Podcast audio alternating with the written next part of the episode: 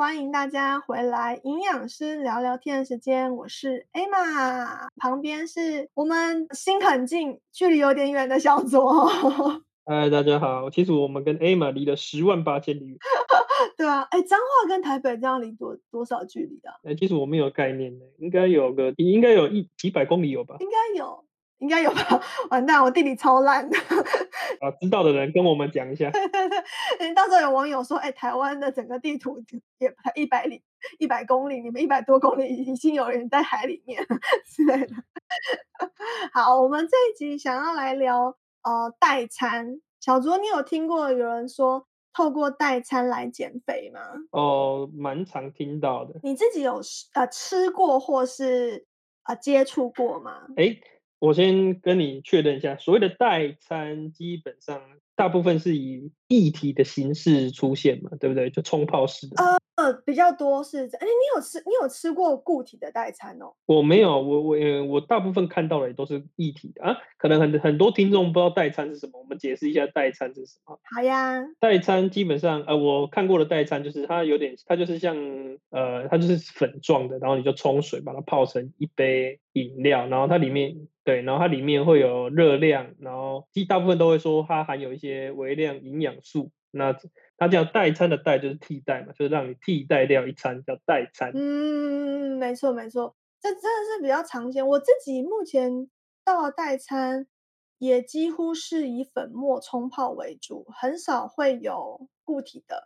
固体的话，可能会是代餐棒，有点像营养棒，那个巧克哎那个谷物棒这样子，也有也有这种也有这种代餐棒，但比较少见。比较不常看到的，嗯哼。那代餐就像那个小卓提到的，就是蛮多人都会说，我就是要替代一餐嘛。然后因为一餐有些人的呃，有些餐厅或是便当的热量又比较高，代餐我是固定的热量，例如说可能是四百，有可能是五百，大概就是不会带太多，当然就是大概这个热量的范围。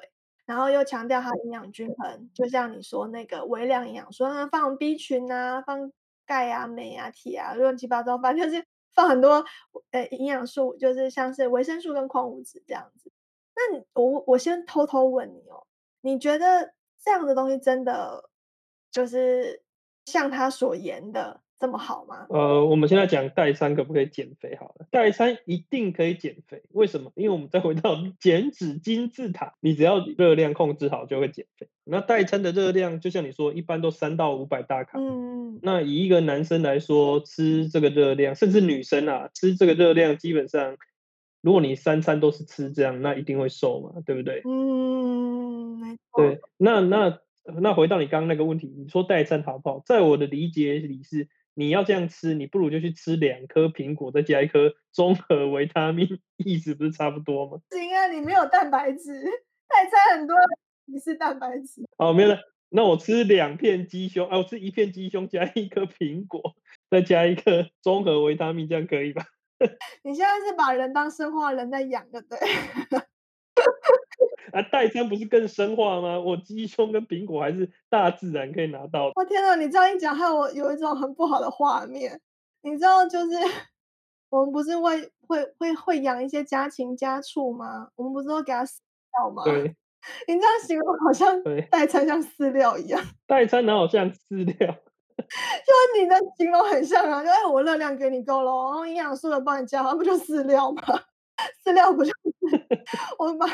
他吃会吃代餐的人，不就把自己当当做在吃饲料吗？不然为什么要吃代餐？代餐又没有比较方便，而且代餐还好，我看很多代餐都好贵。代餐是很贵，但是方便应该算应该算方便吧？因为加水加水冲就好了。可是现在现在有即食鸡胸肉，你拆开吃不也是吗？而且还比较饱，还比较饱足感。哎，即食鸡胸肉有其他问题，我们之前有聊过。好了，讲了这么多，感觉好像 Emma 就评价不好。但我先先洗刷一下，先洗刷一下。就是我先说一个网友，他他这是他真的提问，然后那时我还跟他说，我可不可以那个在 Podcast 上面把你的内容 就是讲出来？我觉得你讲太真实了，我不提你的名字。他说好，可以。他他就跟我说，因为他自己吃过代餐。然后很多业者就像是我们刚刚形容一样，就是他都标榜说：“哎，我在代餐热量低啊，又营养均衡。”那如果说你平时常常营养素或是吸收量不够的话，我就可以用代餐来补营养这样子。然后因为就业者这样讲，其实我觉得他讲的蛮中性的啦，就是没有太夸大的一些我的过度的期望值放在里面。可是这个网友说他遇到一个很尴尬的状况，就是他其实都喝代餐喽，但他瘦不下来诶。然后呃，可能是他的买的这种呃代餐体系下面是有人会后续辅导他说，哎，你瘦不下来要怎么办这样子？所以指导他的人就跟他说。哎，你是不是因为你喝完代餐，你会感到空虚，所以你就自己去增加热量的摄取？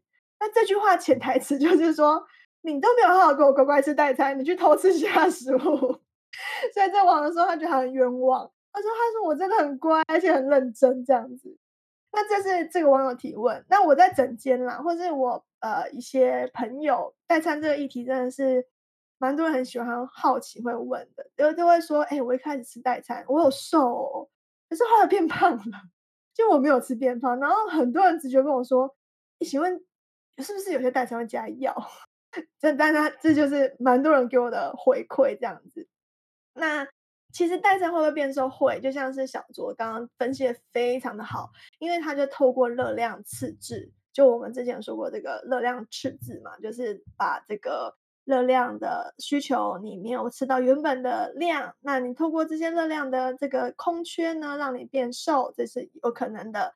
那另外，因为还有补充了蛮多微量营养元素的，像维生素啊、矿物质啊等等的，那这是它的原理。可是它真的可不可以变瘦？我觉得，以可能要有一些比较值，意思就是说，这个代餐它本身的东西跟你原本的饮食形态。差异度够大的时候，你可能才会感受到那个代餐的效益在。举例像 刚刚小卓虽然讲的真的很白话，很好笑。我吃鸡胸肉加苹果加一颗维生素矿物质，我不就代餐了吗？其实这这样讲也对啊，就除非如果你原本的饮食形态很夸张，假设我是一个每天吃麦差劳的人，我初期用代餐来减重，你一定会瘦，因为你的热量第一个降低很多，在麦差劳它可能营养素上面没有那么丰富，你透过代餐去帮你补足的话，那它当然会有好处。可是呢，有个问题是，如果我是一个本身营养上面就很均衡或是很丰盛的人，所所谓丰盛就是饮食上的多元性很广啊。我不是只有固定吃单一食物，我不是每天都只有吃啊，比如说切仔面加一盘烫青菜加一个卤味，我不是只有这样子，我每一餐可能都有很丰盛的。食物类别，我可能不只是都一直吃鸡肉，我有时候会更替蔬菜，我也不是只固定吃大陆妹，我也常常会更替。像这种算饮食形态比较丰富的人，你可能在使用代餐上面你的效果会不好，因为你微量营养素可能你没有缺的这么的夸张。接下来就是，万一如果你本身就是对热量上面比较仔细的，你本身热量就有在呃计算，那你用代餐当然就是没有什么效果。那再第二个部分是我比较想要提醒大家是，很多代餐会加一些微量营养素啊，可是有些营养素是合人工合成的居多。那人工合成营养素普遍来讲都是比较不是这么好消化吸收利用的。那如果说我们是用这种人工合成营养素，虽然还是有补进去啊，你补的量一定比你饮食吃到量多，可是吸收效果可能也没那么好。那这样话。呃，是不是真的有补到？这个可能要打一个问号。那再就是之前有我们好像有提过，好像在哎哪一集啊？嗯，忘了。呃，就有一集有讲到说，呃，我们在买这种所谓的保健食品或健康食品的时候，我们要去知道里面的原料很重要，也就是它是不是有使用专利成分，还有它这些专利成分的含量有多少。同样都是 B 群，A 厂牌的 B 群跟 B 厂牌 B 群。真的有差。然后讲这个，我不是要抨击任何人，但我真的要讲，就是很多人跟我说，营养师，我吃 B 群，我还是照样嗜睡啊。我吃 B 群，我还是没有感觉。当然有可能是你身体本来就不缺 B 群，这是一个可能。第二个是这个 B 群是不是好的原物料，不太知道。所以有可能你吃到那原物料是比较没有感受性跟没有作用性的，所以就没有用。那我自己。自己吃营养品的时候，我是很重视去看它的含量，还有它到底是不是用专利成分。所以如果大家买代餐的时候，可能可以去问一下，或是去了解一下这些成分，呃，这些添加的营养素它的背景来源。那这个东西可能只有那个介绍你买的人知道，但有时候可能介绍你买的人他也没有那么清楚，就可能要细问一下他们的培训啊，或是讲师之类的，因为。这个就每家的品牌都不同了。你讲到培训跟讲师，你讲到培训跟讲师，哎，你这一副好像代餐，它就是那种什么 传直销体系在卖。比较多啦，比较比较多。哇，你这样你这样，大家是不是会觉得说，你是不是又把传直销打上一个不好的？标签没有，我要先跟大家讲，我以前有当过传直销的讲师跟培训师哦。哦，你原来你有做过，对不对？我有做过，所以那个网友很可爱，他最后跟我说：“哎，那个，因为他就他其实就是很指明的在讲直传销了，他没有讲品牌，他就说很多直传销他们就会找营养师来代言，然后来找营养师来上课。那请问营养师本身会使用代餐吗？” 他就直接问说：“哎，那营养师你们自己代言啊？你们会吃吗？” 然后我我记得我我好像我忘记我们回答他了，就是但我先跟大家讲，我会，我偶尔会，我不常使用代餐，但有时候我会使用。什么时候？我来不及吃内餐的时候。举例，我现在我家呃，我我家的代餐粉不是一包一包，它是一罐一罐的。然后呃，它的基底是。因为我之上我好之前有提过，我对黄豆有点不耐嘛，所以它的基底是那个牛乳蛋白，就是一般的牛牛奶蛋白，然后粉，然后它里面当然也是放一些营养素，但是其实老实讲啦，天然食物的营养素一定会比代餐的丰富。我们现在你知道的，我们认我们可以说出来名称的这些营养素，什么维生素 A、B、C、D 这些，还有矿物质什么钙、镁、锌、铜、铁什么什么乱七八糟。我们能说出来的，跟现在存在在这世界这世界上，但还没有被取名的，大概差了只 大概只有占十分之一到二十分之一而已。也就是说，其实很多食物当中营养素是我们还没有来得及去认识它，但它早就存在了。然后每天都在吃，但我不知道。所以说，不太可能用完全的代餐去。你想要去替代正常食物是很难的，但有时候我会用，为什么？因为我来不及。像有时候我去产检，本人产检呢，就我的医生很热门。就如果说我真的按照他的挂号时间去看的话，我一定要在那边等两三个小时起跳，所以我通常都会去抢那个现场预约号，就是我要去现场排就对了。那我大概就要七点半起床，没有很早啦，但就是对我现在而言有点困难，所以我说早上我可能不小心又翻滚了一下，我就没有办法很准时的起床。但我一定要吃东西再去那个医院排队的话，我就会泡代餐，因为就最快，就又不用想说要吃什么，然后东西就这样喝完有饱足感，然后到那边看完医生之后再去吃午餐或是吃早午餐这样子。所以说。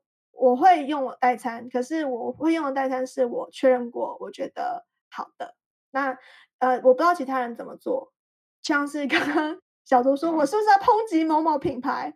我只能说我真的没有看过他们的产品，所以我我不知道。我接触过的代呃，我之我接触过的代餐也是我之前服务过的品牌。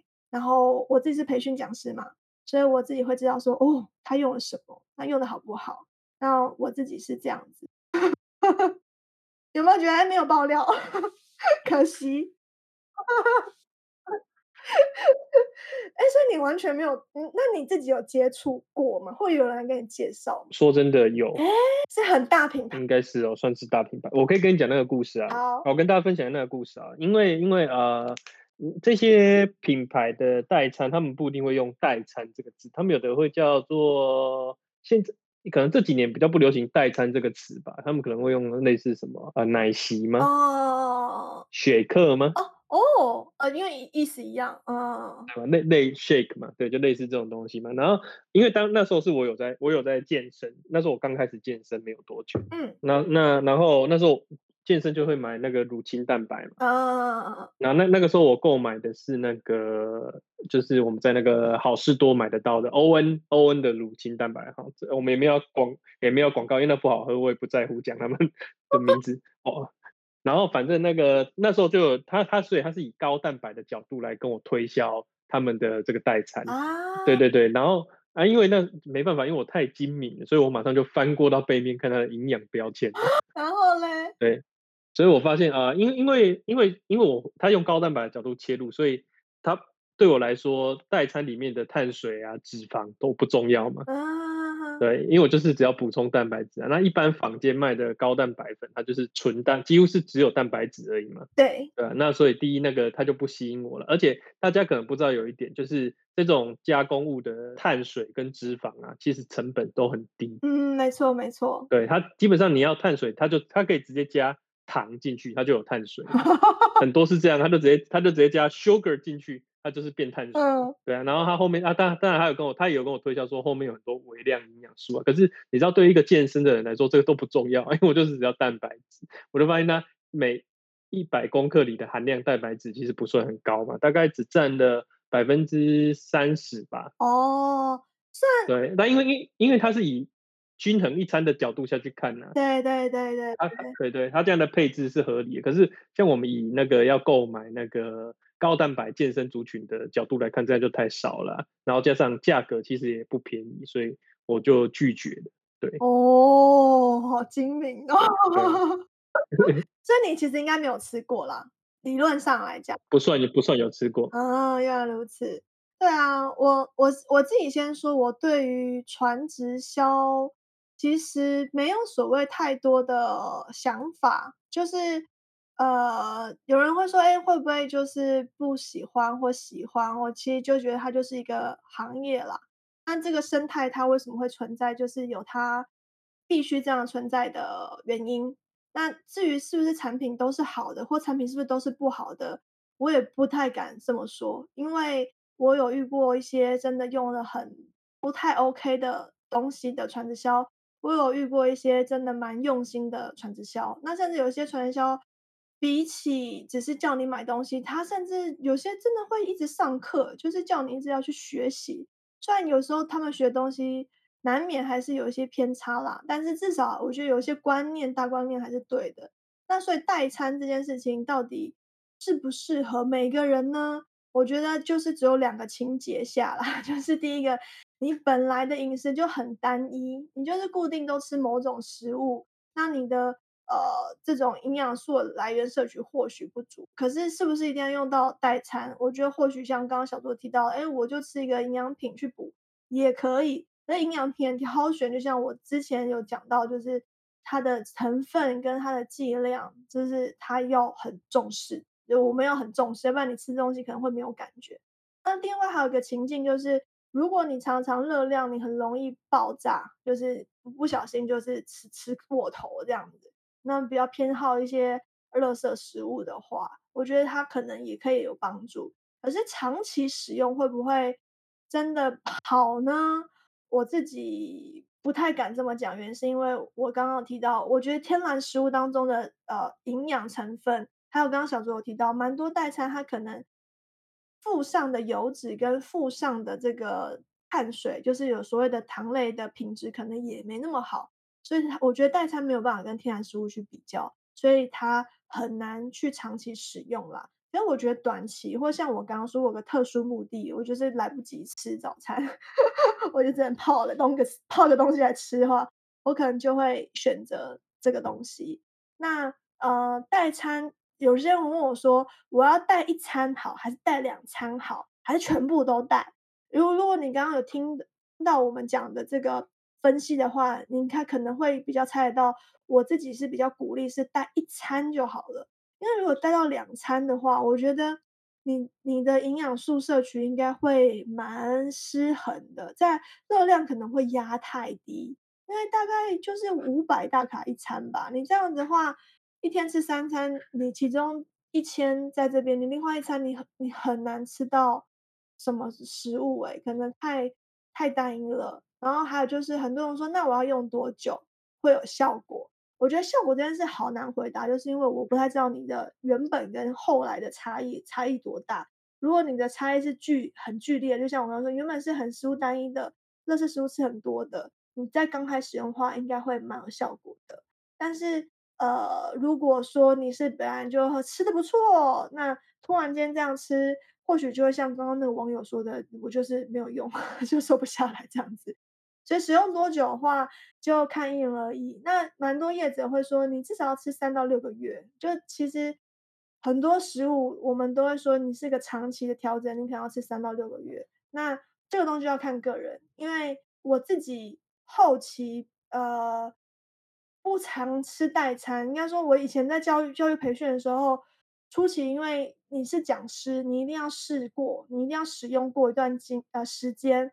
你有那个经验，以及你有那个理解程度的，呃，理解这个商品的，呃，知识跟经验的时候，你比较好去教导别人。所以我那时候其实使用时间蛮长，我大概使用一年吧，一年到一年半，比较久。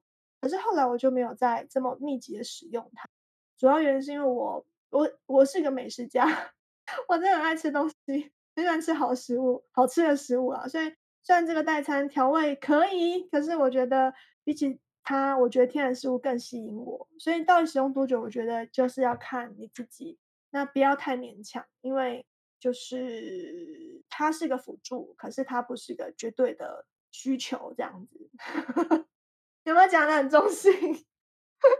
我觉得你真的是讲的太，你这个很小心翼翼的。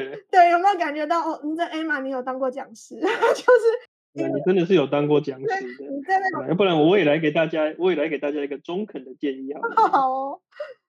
对，我建议大家，你就去吃鸡胸肉加苹果加综合维他命吧。